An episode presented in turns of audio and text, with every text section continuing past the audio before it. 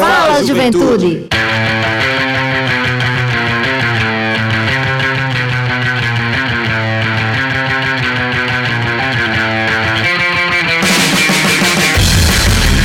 Boa noite, boa noite, Juventude Paraibana, muito boa noite. Está entrando no ar o seu programa, o nosso programa, o programa de toda a juventude da Paraíba, o Fala Juventude! É, galera, Fala Juventude entrando no ar agora num horário diferente. A partir das 18 horas, aqui na sua querida Rádio Tabajara, nessa programação maravilhosa, sempre pensada com muito carinho para você, meu querido ouvinte, minha querida ouvinte, aqui da nossa 105,5 FM. Fala Juventude é um programa que vai ao ar todas as quartas-feiras, das 20 às 21 horas, trazendo temas do cotidiano das juventudes, um bate-papo super descontraído sobre a atualidade, sobre tudo que está rolando aí no mundo afora. Né? E o programa de hoje, excepcionalmente, em virtude do Campeonato Paraibano de Futebol, que tem início nesta quarta-feira, né? a gente vai ter essa mudança de horário. Não sabemos se vai continuar nesse horário, mas por enquanto vamos estar dialogando com você, meu querido ouvinte, minha querida ouvinte, que está aí voltando de casa agora, do trabalho, meu querido motorista de aplicativo, motorista de ônibus, taxista, meu querido trabalhador e minha querida trabalhadora daqui da cidade de João Pessoa e da região metropolitana e todo o estado da Paraíba, né, que nos escuta. É uma honra estar com você neste momento e até às 18 horas e 59 minutos, porque aí é quando a gente se despede de você aqui no seu programa Fala Juventude. Desde já, dá uma boa noite a essas pessoas especiais que estão conosco aqui no estúdio da Rádio Tabajara, a começar pela minha amiga Angela Santos. Boa noite, Angela. Boa noite, Everton. Boa noite aos paraibanos que estão aqui nos ouvindo hoje, nesse horário novo, 6 horas. Eu tenho certeza que a audiência aumentou. Você gostou, Angela, desse horário novo? Olha só, fica mais corrido para chegar aqui, porque normalmente a gente sabe do trabalho Difícil, à tarde, fica mais corrido. É, Mas eu sei correndo. que é um horário que vai ter mais gente ouvindo a gente. Então minha voz vai estar chegando em mais paraibanos. Então tá tudo certo pra mim. Eita, que coisa boa. Tá vendo aí, Ivan? Boa noite, meu amigo Ivan Machado, esse grande mestre aqui da técnica, tá com a gente também, comandando a nave, como diz Dado Belo, comandando a nave do Fala Juventude, né, com os trabalhos técnicos aqui, sempre nessa parceria muito bacana. E é isso, Fala Juventude é o programa mais jovem do Rádio Paraibano e é uma iniciativa da Secretaria Executiva da Juventude, em parceria com a empresa Paraibana de Comunicação, através da rádio Tabajara FM 105,5. Fique colado conosco, fique colada conosco até às 18 horas e 59 minutos, porque a gente vai estar trazendo um tema muito bacana para você agora nesse finalzinho de tarde, início de noite, para a gente poder estar conversando. E minha amiga Ângela, sem mais demora, né, tem um bate-papo inicial. A gente sempre faz questão de trazer temas que estão aí acontecendo é, no nosso dia a dia. E eu trouxe um aqui pra gente destacar, porque eu acredito que muita gente comemorou, não como deveria, mas comemorou, né? Ontem, meu amigo Ivan Machado, foi o dia do beijo. Pois é, ó, o pessoal que gosta de beijo aí, dia 13 de abril foi o dia do beijo, né? Como eu não tenho ninguém pra beijar e na pandemia tá difícil esse negócio de beijo, eu tive que beijar meus gatos, né? Coloquei lá no. Ontem foi um dia triste pra mim. Foi triste, Angela. É triste a vida do solteiro na pandemia, gente. É triste a vida do solteiro no dia do beijo, não beijar ninguém, ficar Olha. lembrando os beijos passados. Oh, Olha, estou. Foi um dia triste, viu? Colocar aquele flashback. Nossa, o coração fica. Ó, partido. Deus me defenda. Foi um dia triste, viu? Pois é, e aí eu tive que ficar ali ouvindo aquelas músicas, né? Pra lembrar das namoradas. e fiquei realmente é, lembrando da importância desse dia, né? E do quanto nós estamos privados por causa da pandemia. É, diante dessa questão aí dos beijos, nem o Tinder, nem Rap, nem Badu, o que quer que seja, tá dando jeito aí pra situação. Tá da difícil. Galera, E né? a pandemia não tá ajudando, né? A gente não sabe Tá, conhecer ninguém. Tá. Mas é importante ter dias da gente celebrar o afeto, o amor, Sim. o beijo porque olhou e gostou e Exato. achou bacana naquele momento. Eu sei que nesse momento agora tá um pouco limitado pra gente beijar, principalmente os solteiros, né? É, a gente não com tem como certeza. conhecer muita gente. E por causa do Covid também, a gente não vai É. sair beijando todo mundo. Esse beijo aqui, hein? Eu Pelo não amor de beijar Deus. Covid nenhum, não. Aí fica difícil. Mas o ano que vem, o dia do beijo vai ser um dia histórico. Vai. Vai estar todo mundo vacinado. Tu tomara, crê? viu? você, eu você é creio, viu? viu? Eu tô profetizando aqui Irmã, você pra é gente pro- poder beijar, minha gente, a juventude, os paraibanos. tem que Precisa, beijar. né, Ivan? Precisa. A gente precisa, a juventude precisa. é, e a gente faz esse destaque aqui. E também o dia de hoje, que é o dia do café. Eu disse hoje no Instagram: olha, depois do dia do beijo, só poderia vir algo tão bom quanto, que é o café, né? café. Faz parte do nosso dia a dia. É uma das coisas importantíssimas na história do Brasil. É um dos alimentos, das bebidas mais importantes que nós temos e que construiu praticamente a história do nosso país. É, e a gente comemora porque é sempre bom tomar aquele cafezinho, da maneira que for, um café expresso, cappuccino, né, um café arábico, Sim, com sempre certeza. uma aquele delícia. cafezinho, né? você acorda, Gelado, se ajeita, quente. toma aquele café. Eu prefiro o quente, né? se eu não tomar aquele cafezinho quente pela manhã, olhe, é o dia todinho com dor de cabeça. Até a balinha de café é boa, né, Ivan? Até a balinha. é, nem trouxe a minha hoje, mas é isso. então fica aí, tome muito café, beije muito mais. Beije o povo que tá em casa, né? Seus gatos, sua família, porque beijar a gente de fora, infelizmente no momento não dá. Use máscara, se proteja, porque a pandemia tá um negócio sério, viu? Pois é.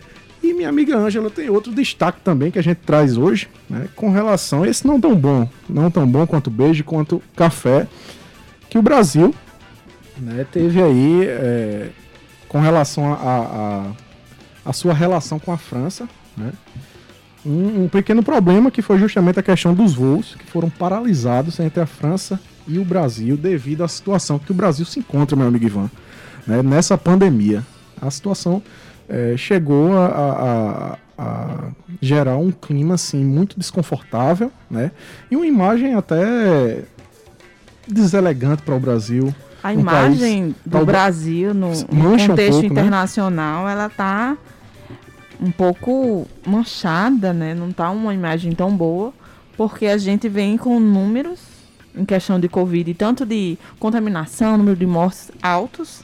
É um contexto que parece que a gente não tem controle nenhum. Exato. E a gente tá num contexto no Brasil que tem várias variantes por aí, né? Então, a preocupação dos outros países é que, tipo, receba, acaba nos- en- adentrando no seu país uma nova variante dessa, Sim. que possa até prejudicar é a questão da vacinação da sua população, né? Porque a gente ainda está tendo estudos dessa questão do como as vacinas estão lidando a essas variantes, né?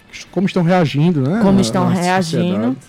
E aí é complicado no nosso país quando a gente não tem uma coordenação nacional, né? Cada estado vem fazendo sua política, É. os municípios vêm fazendo as suas políticas. Praticamente é como se a, a- o planejamento em relação à Covid, Sim. o combate à Covid estivesse na mão dos governadores. Pois é. Porque uma coordenação nacional não existe. E aí a gente tem esses números e tem essas problemáticas aí que, que vão existindo no mundo internacional. Pois é. E eu fico muito triste, né? Porque aí eu recebo, eu recebi da minha irmã é um vídeo do próprio. A minha irmã mora lá na, na França. E ela mandou um vídeo do primeiro-ministro francês, é, justamente, eu, eu acho que é o Jean Carté, Car- Castet. E aí ele manda, ele fala justamente para o parlamento lá como é que tá a situação do Brasil e que é muito vergonhoso. Fala da questão da hidroxicloroquina, né? O que também pega muito mal para o Brasil, porque é um, um medicamento que não teve comprovação alguma científica. Então tem toda essa questão aí, essa problemática. E a gente fica numa situação bastante complicada diante da comunidade internacional, né? Ah, e a União eh, Europeia também criticou né, a postura do Brasil com relação ao meio ambiente, minha amiga Ângela.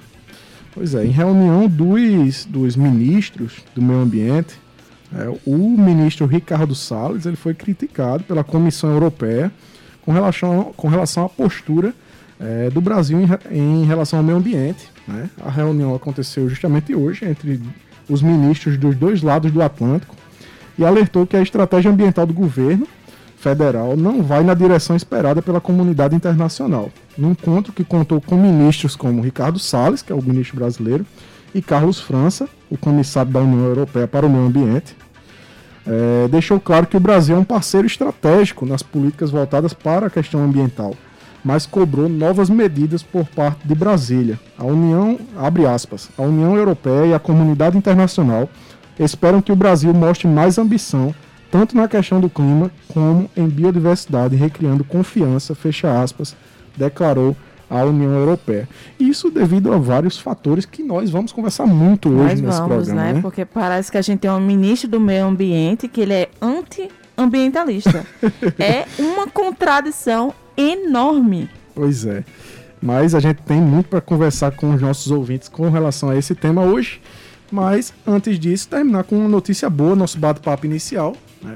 Uma novidade muito bacana para a juventude, para os profissionais de educação, que o governador João Azevedo criou o programa Integra Educação Paraíba. Pois é, o governador João Azevedo lançou na última segunda-feira, por meio de transmissão ao vivo nas redes sociais do governo, o programa Integra Paraíba, Integra Educação Paraíba. O programa é um regime de colaboração em educação do estado da Paraíba e tem como objetivo alcançar todos os municípios paraibanos e alfabetizar, meu amigo Ivan, 100% das crianças na idade certa, assim como corrigir o déficit de aprendizagem e a distorção idade e ano dos estudantes nas redes estadual e municipais de ensino, beneficiando, minha amiga Ângela, cerca de 12 mil professores em todo o estado e 200 mil estudantes paraibanos, garantindo cada vez mais a melhoria dos indicadores da educação básica aqui no nosso estado. Olha, Everton, eu acho esse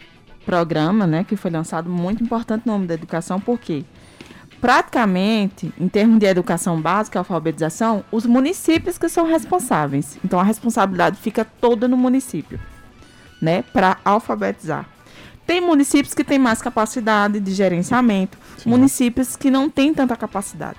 Então, ter essa parceria com o governo de colaboração, de treinamento, para que a gente consiga, né, é, melhorar os nossos índices de educação, Sim. de alfabetização, é muito importante ter essa colaboração entre os entes federativos, que deveria ocorrer isso a nível nacional, né, e local, uma parceria maior para dar suporte aos municípios que estão com mais fragilidades, para ver as boas práticas dos municípios que estão conseguindo é, ter números melhores em termos de educação e uhum. para estar tá replicando essa prática. Eu não li o projeto em si ainda, uhum. mas assim, o que eu li por cima, as notícias, as matérias, eu acho muito importante essa colaboração, porque eu acho que os municípios sozinhos ficam muito é, isolados, fragilizados, para estar tá melhorando esses índices educacionais. E melhorando o índice educacional geral, isso é um, um, um marco, né? Um marco.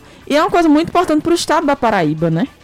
Melhorar os seus índices, porque aí a gente vai ter pessoas mais capacitadas para ingressar em melhores vagas, né? Um suporte maior para que empresas mais qualificadas de setores de tecnologia e outras coisas venham se instalar e tenham uma mão de obra aqui para isso, eu Sim. acho extremamente importante esse programa aí. O governo do estado, nesse sentido, está de parabéns aí em estar tá lançando esse programa de parceria entre os municípios. Pois é, e não é a primeira vez que o governo da Paraíba se destaca com relação à a educação, educação né? né? A gente já vem noticiando aqui nos últimos programas do Fala Juventude, ainda quando estávamos no nosso horário de, às 20 horas, é, com relação às conquistas que o governo da Paraíba tem conseguido, principalmente nesse período da pandemia. De, pena, de pandemia, com é, certeza. Que é um, é um período extremamente delicado, que as crianças, muitas crianças estão privadas de ir à escola justamente pela situação que nós vivemos, que é, é totalmente insustentável, né? A situação de levar crianças à escola, jovens, né? Até universitários também, a situação não, não, é, não é das melhores. E a Paraíba tem se destacado justamente por políticas assertivas com relação à educação, né? inclusive foi um destaque no jornal uh, O Estado de São Paulo, né? o governador João Azevedo uh, esteve também uh, escrevendo um artigo para o, o jornal e, e, e, tem sido um destaque nos últimos, nos últimos tempos, né? Giramundo, todos esses programas que o governo da Paraíba tem implementado para a educação aqui no estado. Então, a gente deixa aí o parabéns ao governador João Azevedo, ao secretário de Estado da Educação e Ciência e Tecnologia, Cláudio Furtado, que também já passou aqui pela bancada do Fala Juventude, né?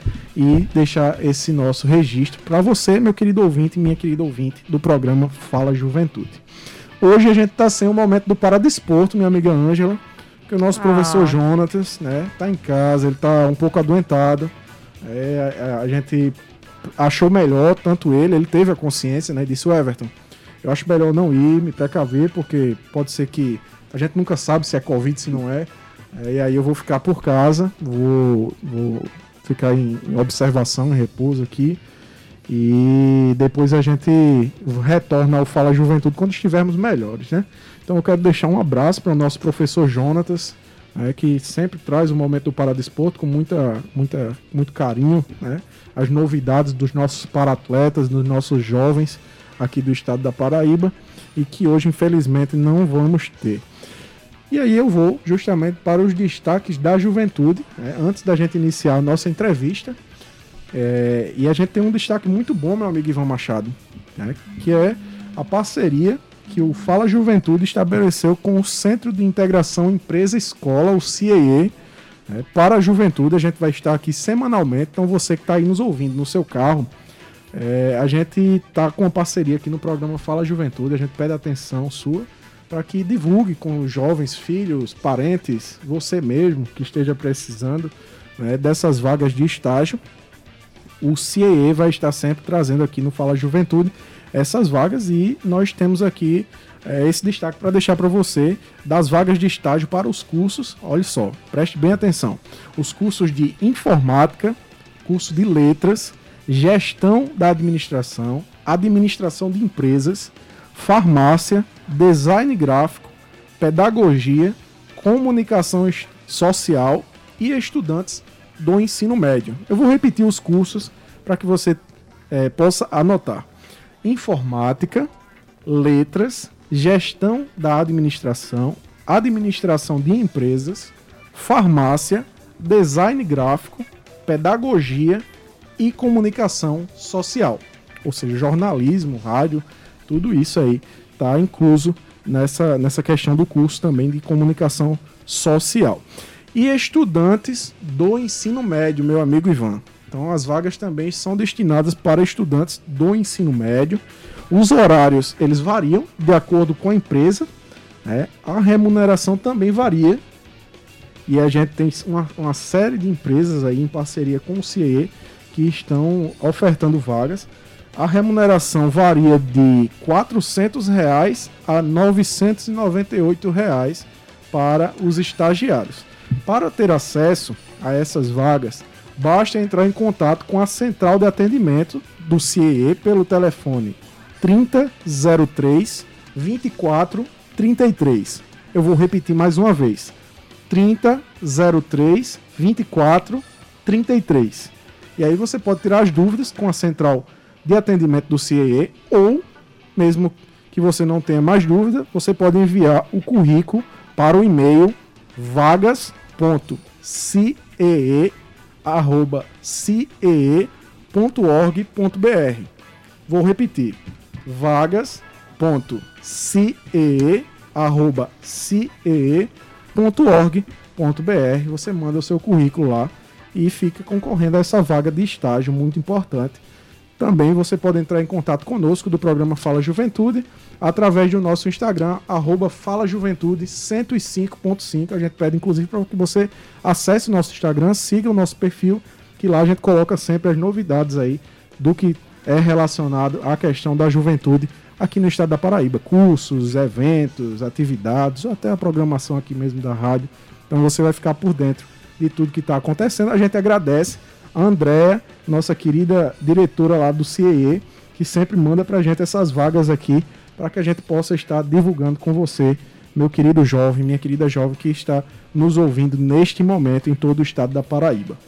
E minha amiga Ângela, sem mais demora, eu gostaria de que você falasse qual é o tema do nosso programa de hoje. Hoje o tema é Juventudes e Meio Ambiente um debate urgente. E é urgentíssimo, viu, minha gente? É urgente, né? E a gente tava falando no início, né, Ângela, sobre isso, né? Com relação ao tema do meio ambiente e com relação ao que nós estamos passando. A gente vem regredindo, né, de algum o Brasil é, vinha com uma política ambiental reconhecida, que tinha conquistado alguns méritos, né, em termos de do número de desmatamento, tinha caído e tal. E aí a gente viu no começo de 2019, quando começou a gestão nova, né? 2019, Sim. né? É, teve aquele problema do INPE, naquele primeiro momento, que o INPE tinha dado os dados sobre o desmatamento que tinha aumentado, o governo foi lá e disse que não era, e teve Isso. aquela confusão. O presidente do INPE acabou saindo do, do, da gestão e queriam mudar a, a forma de analisar né, se, esses dados de desmatamento, aquela confusão toda. Sim. E a gente também tivemos outras questões, né? O ministro do, do meio ambiente, ele se comporta como antiambientalista praticamente, é uma contradição naquele ministério, é. porque parece que ele se comporta para pegar as conquistas, os materiais que o Brasil tem em termos de legislação, em termos de acordo internacional e acabar com aquilo, né? É. É, é impressionante, né? é lamentável. Pois é, e quem é que vai conversar conosco nesta noite? Que hoje vamos estar com Daniel Vag... Vagiano, Fagiano. Fagiano. Ele é antropólogo e é diretor do é, diretor executivo do Instituto Maíra. Maíra. Pois é, meu querido Daniel, seja bem-vindo ao programa Fala Juventude. Muito boa noite, é uma honra recebê-lo aqui no nosso rolê. Boa noite, Everton. Eu que agradeço o convite e a oportunidade de vocês. Sempre muito rico e gratificante poder conversar com jovens né, e levar é, essa luta por um mundo melhor para mais pessoas. Pois é, Daniel. A gente estava falando né, um pouco, acho que você ouviu, com relação à situação do, do meio ambiente, do Ricardo Salles e, e de, de, como a, o Brasil tem sido visto é, mundo afora com relação a essa questão da, da política, né, do meio ambiente. Por isso decidimos é, trazer essa temática hoje, que é urgente, que a gente já estava tentando trazer há muito tempo, mas aí é, outras coisas surgiram mais urgentes e a gente trouxe é, no momento. Só que agora temos essa oportunidade de estar dialogando com você e antes da gente conversar sobre essa questão do meio ambiente, eu gostaria que você se apresentasse para a nossa juventude paraibana, se falasse um pouco sobre a sua trajetória, né, para que a juventude possa conhecê-lo melhor. Beleza. Bom, meu nome é Daniel Lopes Fagiano. É, eu tenho um percurso que não é uma linha reta, né? Até me aprofundar nos povos indígenas. Eu sou formado em Direito é, já na faculdade de Direito eu percebi que o direito estava muito mais atrelado a disputas no judiciário do que a afirmação de direitos, né? Ele era muito mais vista como uma ferramenta do advogado em sua profissão individual do que como uma ferramenta da justiça, no geral, obviamente. Bom, é, a partir dessa inquietação eu busquei a antropologia, fiz meu mestrado em antropologia, e desde então já se passaram cerca de 10 anos que eu estou trabalhando na região da bacia hidrográfica do rio Xingu, que pega o norte do estado do Mato Grosso, até o norte de Altamira, ao norte do Pará, na cidade de Altamira, mais ou menos, onde a gente tem o desastre da usina hidrelétrica de Belo Monte. Né? É, já fazem alguns anos, junto com outros ativistas inconformados, é, com a atual situação brasileira, a gente montou o Instituto Maíra, que é uma organização sem fins lucrativos, né? uma organização de direitos socioambientais que luta no fortalecimento da autodeterminação dos povos. Né? E o que, que eu quero dizer como autodeterminação? É que a gente entende que cada povo, né, cada comunidade, cada coletivo é, tem o direito né, de, consci, de conscientemente enfrentar o seu futuro, o seu presente e decidir sobre o seu futuro. Né? Então a gente luta na afirmação desse direito fundamental que a gente chama de autodeterminação. Então é esse trabalho que a gente vem desenvolvendo nos últimos anos, junto com os povos indígenas da região do Xingu, no sentido de que cada vez mais é, cada comunidade possa decidir como que vai ser feito o seu presente e construído o seu futuro. É um pouco esse o meu trabalho. Bacana, meu amigo. E a gente falar sobre meio ambiente é, e sobre esse trabalho que você vem realizando, é, eu gostaria que você falasse um pouco para os nossos jovens o que é assim meio ambiente é, e qual a importância de a juventude estar a, a par desse tema, dessa discussão, é, nesse momento principalmente que nós vivemos. Certo. É, bom, eu acho que um primeiro ponto para a gente começar a avançar nesse importante debate é a gente melhorar um pouco as nomenclaturas, né? Dar nomes mais corretos, que eu acho que isso vai nos implicar em novas atitudes. Então a gente ultimamente tem falado muito, né? Crise sanitária, crise ambiental, crise econômica, e se esquece que todas essas crises decorrem de uma crise humana, né? De uma crise humanitária. Então o problema do Covid-19, no caso, não é o vírus, né? mas sim a falta de preparo das autoridades, a falta de estrutura, a falta de organização, né? a falta de planejamento.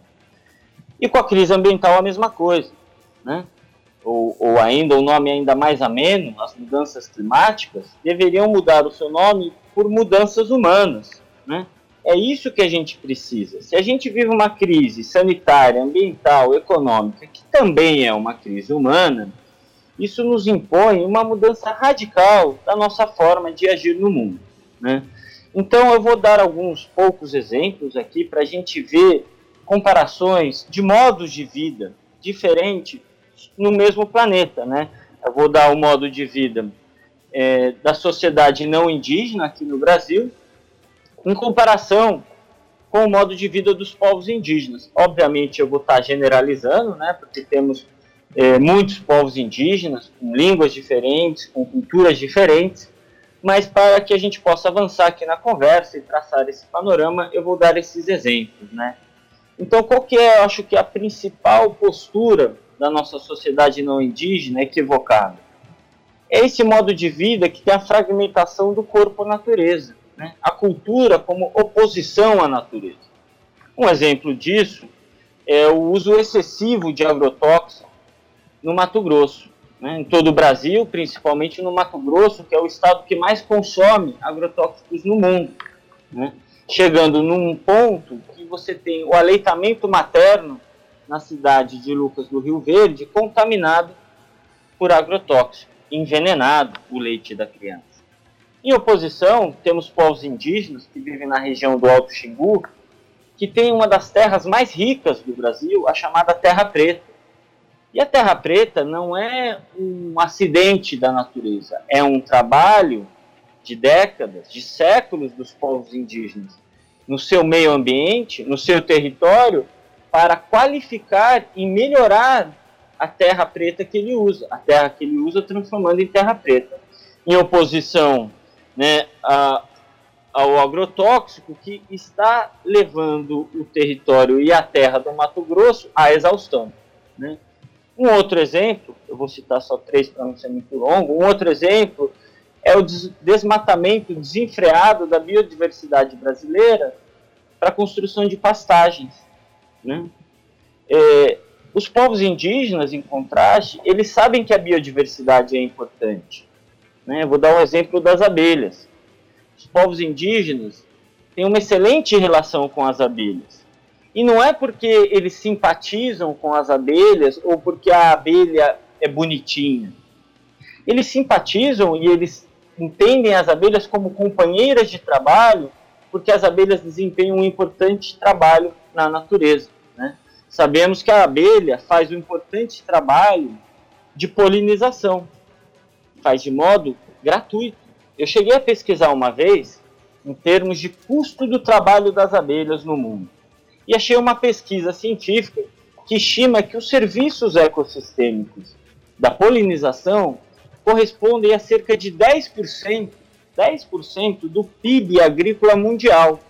Ou seja, se a gente matar as abelhas, né, lembrando que elas estão desaparecendo cada vez mais a cada ano, se acabarem as abelhas no mundo, é, a gente vai ter que desembolsar 200 bilhões de dólares ano para poder fazer o trabalho de polinização, importante né, para a agricultura. Então, os povos indígenas é uma sabedoria encarar os animais como companheiros de trabalho. Coisa que para nós, muitas vezes, é visto como o entrave a pastagens. Né? E aí, finalizando com hum, a frase que eu espero que esteja escrita na capa da biografia, né, ou na futura lápide de quem falou, a frase de passar a boiada. Né? Espero que ela fique gravada eternamente nessa pessoa. O passar a boiada nada mais é do que destruir o meio ambiente, né? destruir as nossas riquezas ambientais para pôr a pastagem, para o enriquecimento de poucos. Em oposição né, a esse passar da boiada, eu levanto, vou dar o exemplo do povo arara, da terra indígena Cachoeira Seca, lá no Pará. O povo indígena arara, de cerca de 160 pessoas, a terra indígena Cachoeira Seca, que tem a terra indígena mais desmatada do Brasil pelo sexto ano consecutivo, né? Só em 2020 foram 72 mil quilômetros de desmatamento. Né? Lembrando que um estádio de futebol deve ter em torno de 8 mil quilômetros. Né? Então vamos aproximar, arredondando para cima, 10 estádios de futebol, no mínimo, no ano de 2020. É, esse povo arara, em oposição ao passar da boiada, organiza a campanha Guardiões do Iriri, né, onde todos vocês podem acessar na internet, digitar guardiõesdoiriri.org.br ou acessar o Instagram para conhecer mais como esse povo está preocupado em proteger a floresta amazônica e o rio Iriri. E por que eles estão tão preocupados em proteger? Por dois motivos. Um, porque eles sabem a importância do meio ambiente, dos animais, como eu estava dizendo, das árvores, para a manutenção da nossa qualidade de vida. E dois, porque eles têm filhos e netos. Ou seja, eles têm uma perspectiva de futuro, coisa que o atual governo está nos roubando.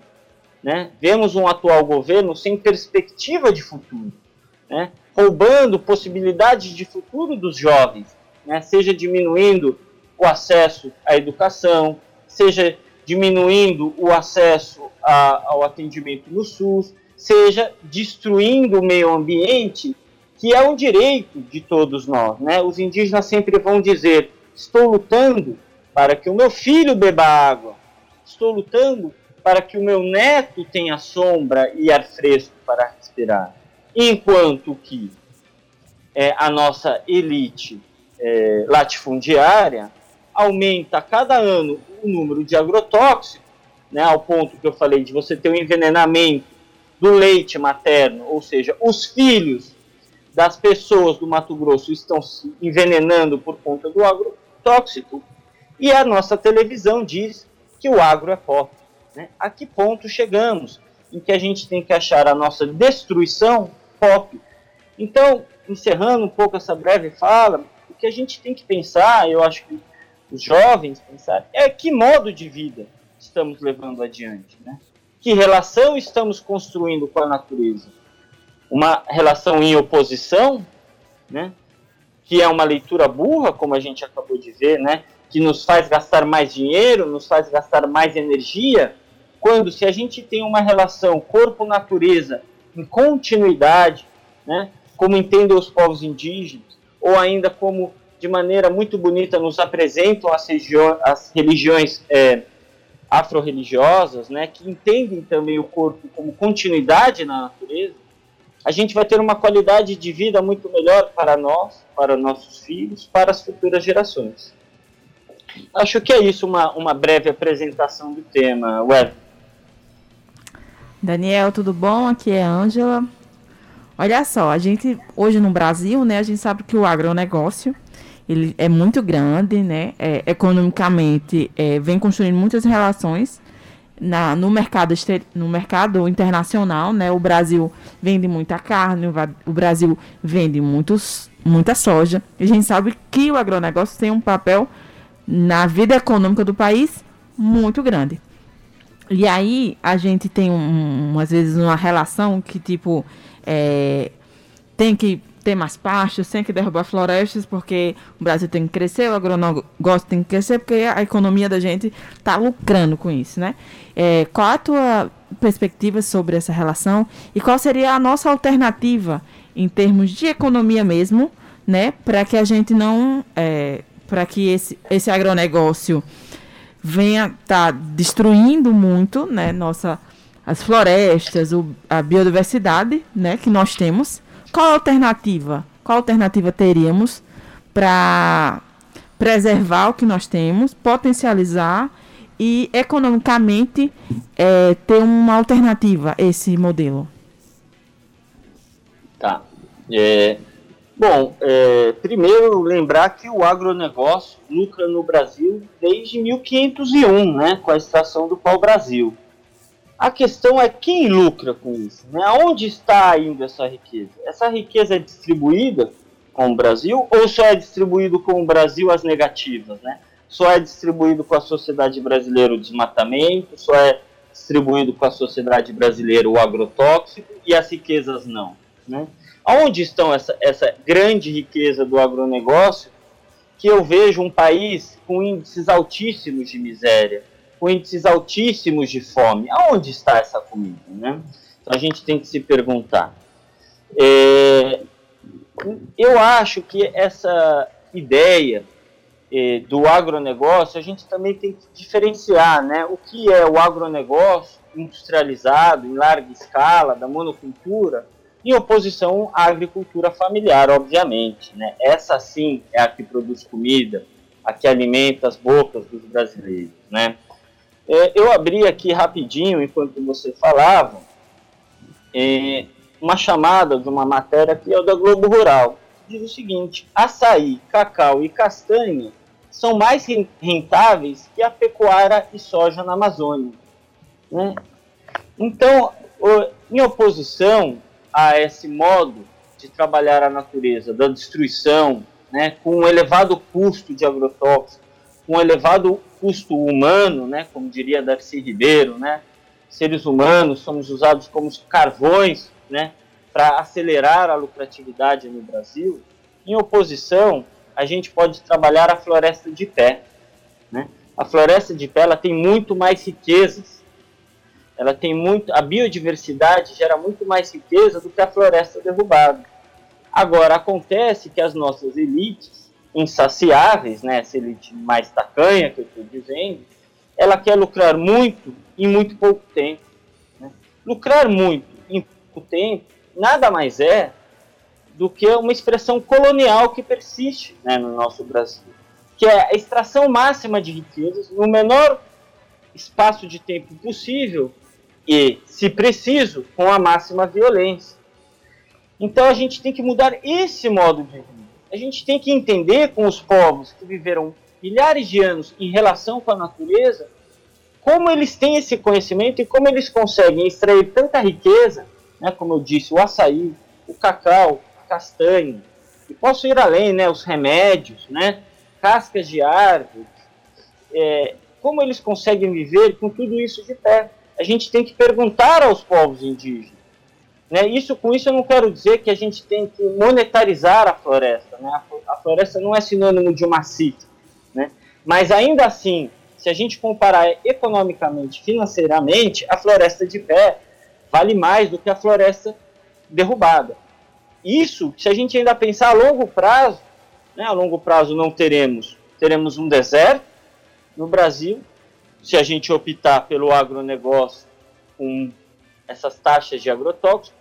E por outro lado, a gente sabe que onde existe área indígena, onde tem terra indígena, você tem a floresta de pé.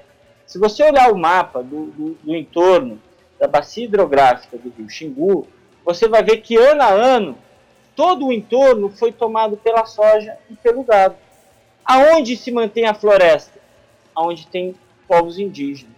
Então, povo indígena é sim sinônimo de guardiões da natureza, guardiões dos rios, da floresta, da biodiversidade, da nossa riqueza, da minha riqueza, da riqueza sua, dos seus filhos, dos nossos filhos.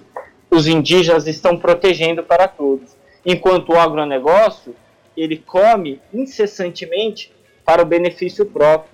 Nem o seu filho se beneficia, pois o seu filho também respira e também deveria ter que tomar água, né? É, Daniel, a gente está falando sobre a questão da, das políticas né, do governo federal com relação ao meio ambiente.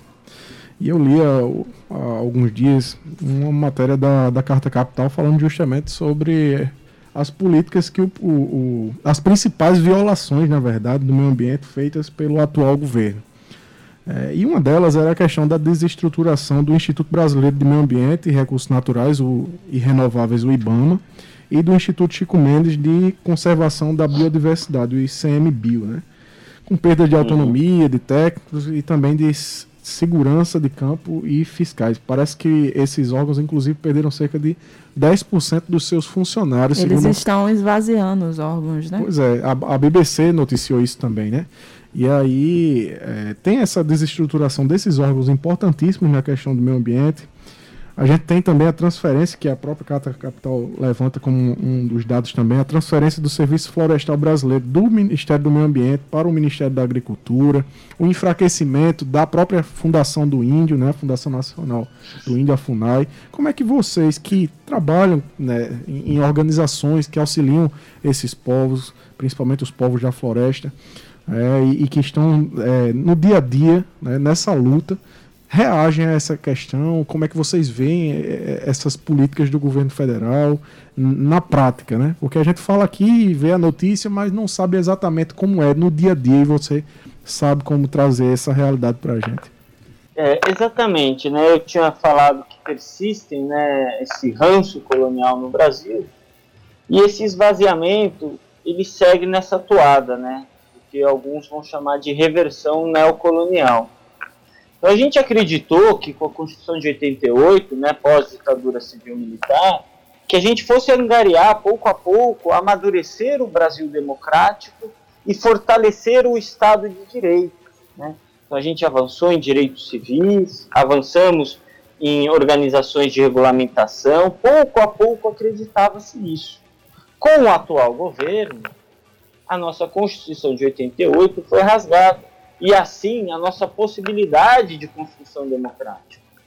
Então eu entendo que hoje a gente vive esse, esse retorno à colônia, chamado de agrofoco, né, que é esse desmantelamento da política, seja do meio ambiente, né, seja a política dos povos indígenas, mas também outras, né, como é, direitos é, LGBT, como direito das mulheres, como direito das crianças, está tudo sendo desmantelado né? Para quê? Para aumentar a lucratividade de alguns poucos grupos, né?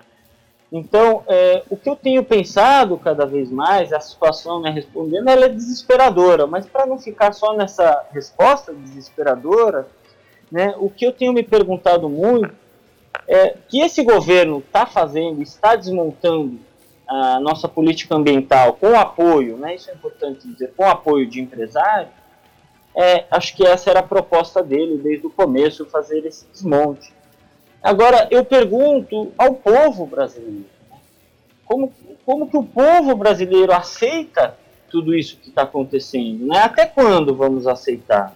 Até quando a gente vai precisar de dados para dizer que estamos é, cada vez mais aumentando o desmatamento?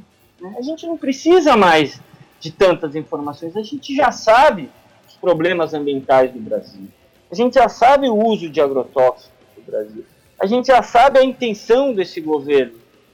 Mas o povo, né, que é o verdadeiro dono do Brasil, precisa se impor né, com mais energia. Precisa assumir na prática que a construção desse Brasil, a construção desse presente Brasil é nossa. Né? Que os governantes existem para responder e obedecer ao povo, e não ao contrário. Né? Então, é, eu costumo dizer, né, uma provocação, né, mas quem vota, quem votou nesse presidente, diz muito mais sobre si mesmo do que sobre o presidente. E é isso que a gente tem que procurar, né? Que modo de vida que a gente está imprimindo no mundo, né? O que, que a gente está levando adiante e o que a gente está mudando. Chegamos ao ponto, né? Que eu falei de rasgar a Constituição de 88, da gente viver um momento desesperador,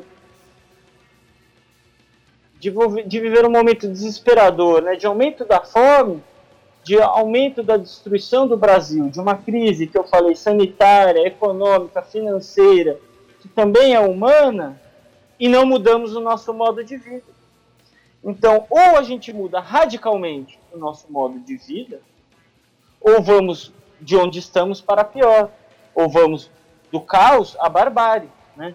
Então, e temos uma implicação, temos uma missão de mudar radicalmente o modo de vida se a gente quiser continuar é, construindo esse Brasil. Se a gente quiser continuar, que o Brasil continue sendo dos povos do Brasil e não um simples dado econômico a serviço dos interesses.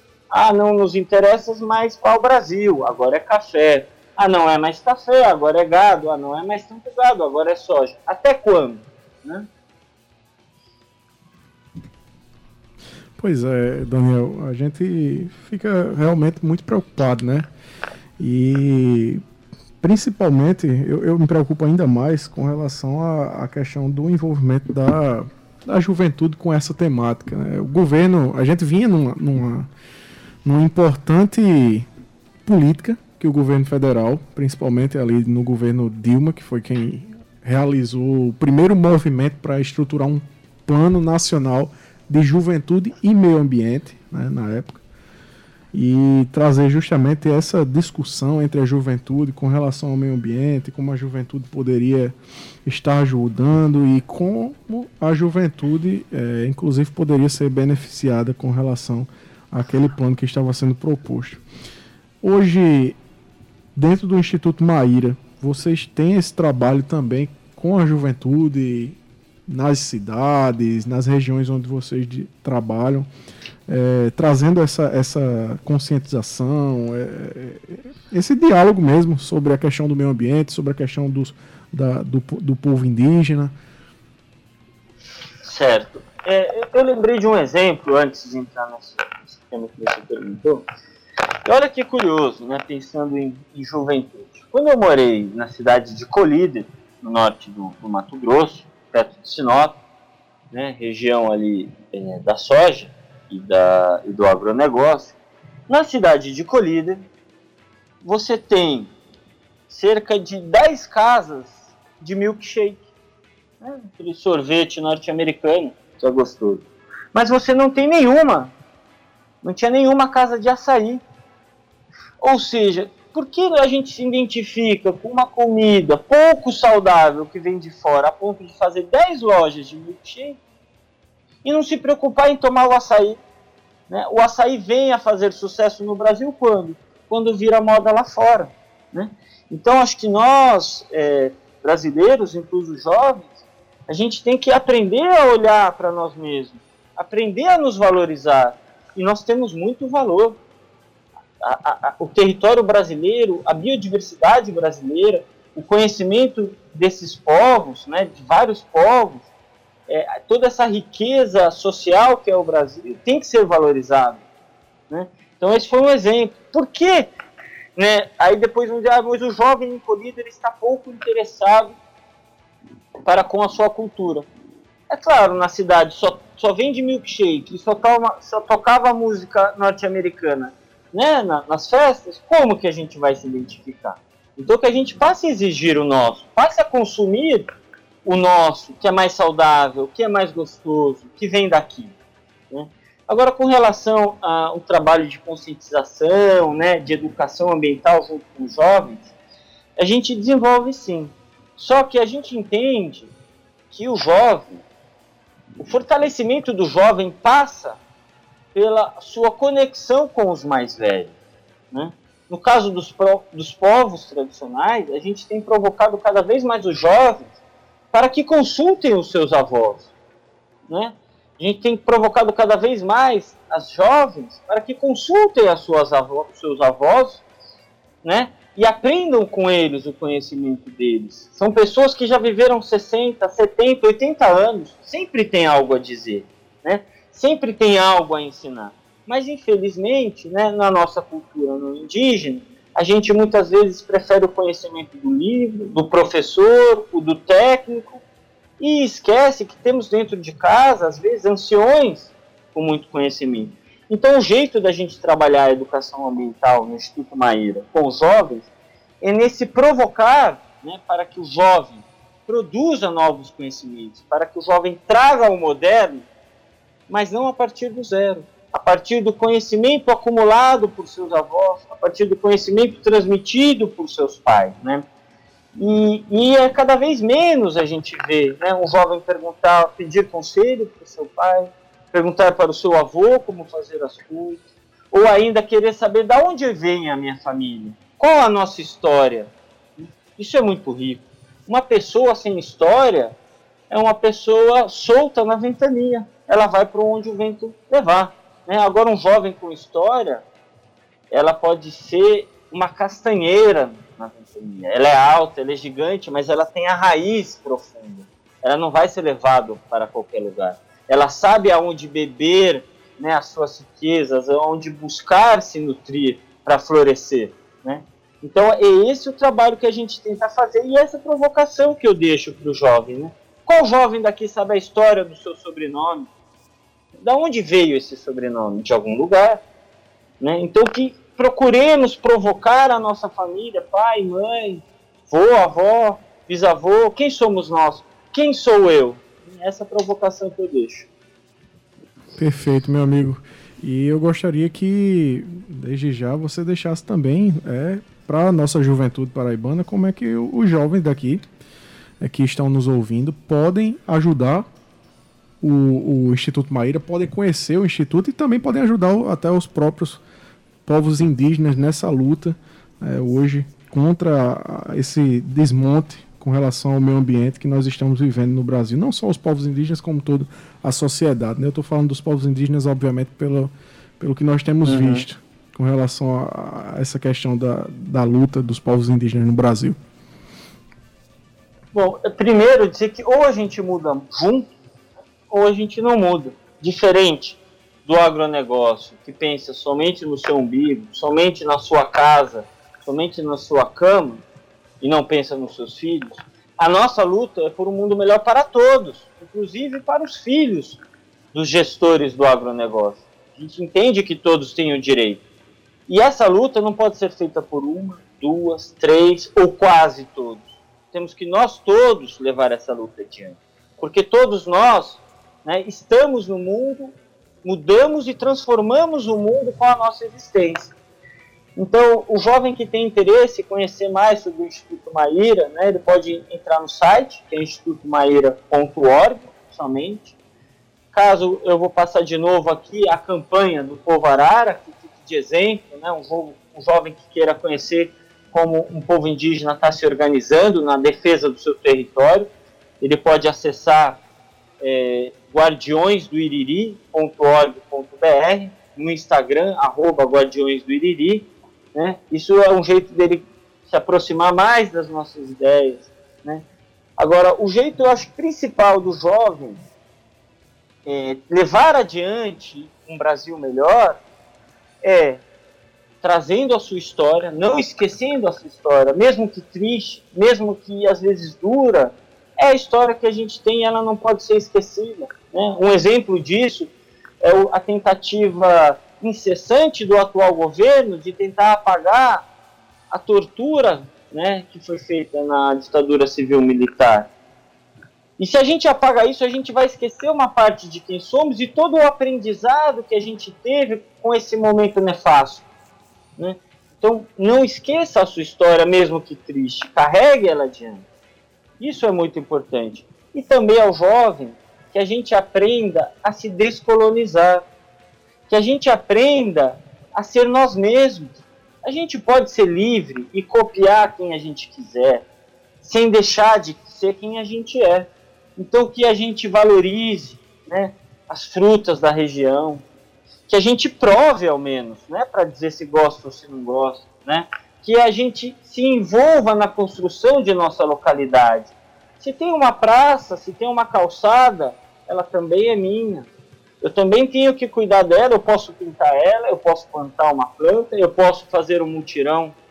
Ou seja, que a gente não aceite que ninguém venha de fora mandar no nosso bairro, que ninguém venha de fora decidir o que é feito na nossa comunidade. A comunidade deve ser organizada e guiada pelos comunitários. E os jovens têm a ousadia de transformar com mais paixão, a ousadia de questionar coisas que são reproduzidas e não fazem mais sentido. Então, jovens, conheçam a sua história e sejam ousados. Eu acho que esse é o caminho. Muito obrigado. Daniel, muito obrigado pela entrevista que você nos concedeu hoje aqui no programa Fala Juventude. Agradeço também a Mindy, né, por ter feito essa ponte. Ela nos escutou lá dos Estados Unidos, estava acompanhando o programa e fez essa ponte aí com, com o Instituto Maíra. E é uma honra para nós aqui do Fala Juventude poder recebê-lo e, e, com certeza estimular ainda mais a nossa juventude nessa luta e estreitar cada vez mais as nossas parcerias. É verdade, né? Agradecer a Mindy que fez essa importante conexão, né? Às vezes a gente precisa ir um pouco longe para olhar para o que está mais perto, para redescobrir o que está do lado. Agradecer também a Ângela que está aí presente, né? e agradecer aos povos indígenas que nunca desistiram de mostrar para a gente que outro mundo é possível. Né? Enquanto muitos da nossa sociedade não indígena declaram o fim da história, né? O tempo congelado, os povos indígenas estão aí desde sempre nos mostrando que o tempo muda, mas que existem modos de vida muito mais saudáveis, muito mais humanos e muito mais é, ricos em todos os sentidos. Então, mais uma vez, muito obrigado a todos e repetir a frase, jovem, conheça a sua história e seja ousado.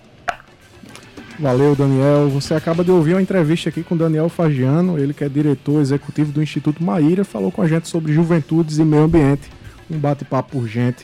Né? Minha amiga Ângela, a gente está chegando ao finalzinho do nosso primeiro programa às 18 horas.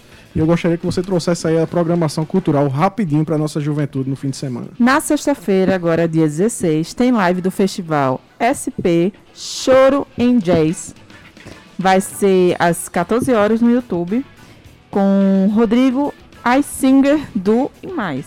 E às 19 horas vai ter live com Maria Luísa Jobim. Pois é, já no sábado tem mais do festival SP Choro em Jazz com choro pro santo e mais às 14 horas no YouTube. Às 20 horas tem live de Pericles para animar a noitada. E no domingo encerra a programação no festival SP Choro em Jazz com Beba Trio. É isso mesmo. Convidado e mais às 11 horas no YouTube. Então não perca, a programação tá massa. Pois é. E deixar uma frase para você aí refletir de Chico Mendes, líder ambientalista. No começo pensei que estivesse lutando para salvar seringueiras. Depois pensei que estava lutando para salvar a floresta amazônica. Agora percebo que estou lutando pela humanidade, fecha aspas, disse aí o grande líder. Quero agradecer a presidente da empresa paraibana de comunicação, na NH6, a diretora da Rádio Tabajara, Albiege Fernandes, ao gerente executivo de Rádio Fusão, Berdum Carvalho, técnica e edição do som, meu amigo Ivan Machado, podcast do Fala Juventude, Cal Newman, música de abertura, banda Pau de Darem Doido, roteiro e apresentação, Everton Corrêa e Angela Santos, direção do seu programa Fala Juventude, eu, seu amigo Everton Corrêa. Até quarta, um cheiro no coração e valeu!